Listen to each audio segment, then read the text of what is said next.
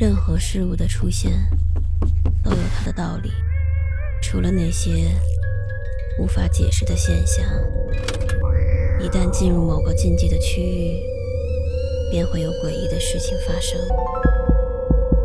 五分钟倒计时，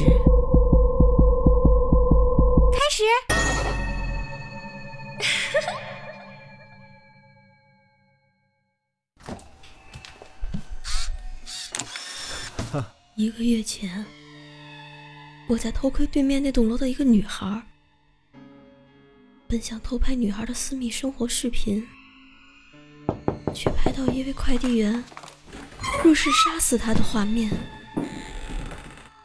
截止到目前，还没有破案。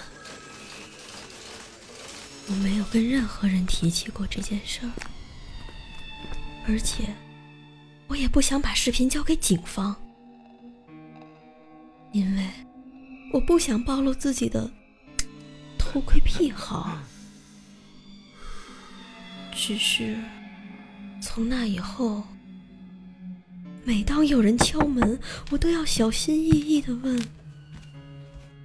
谁呀？”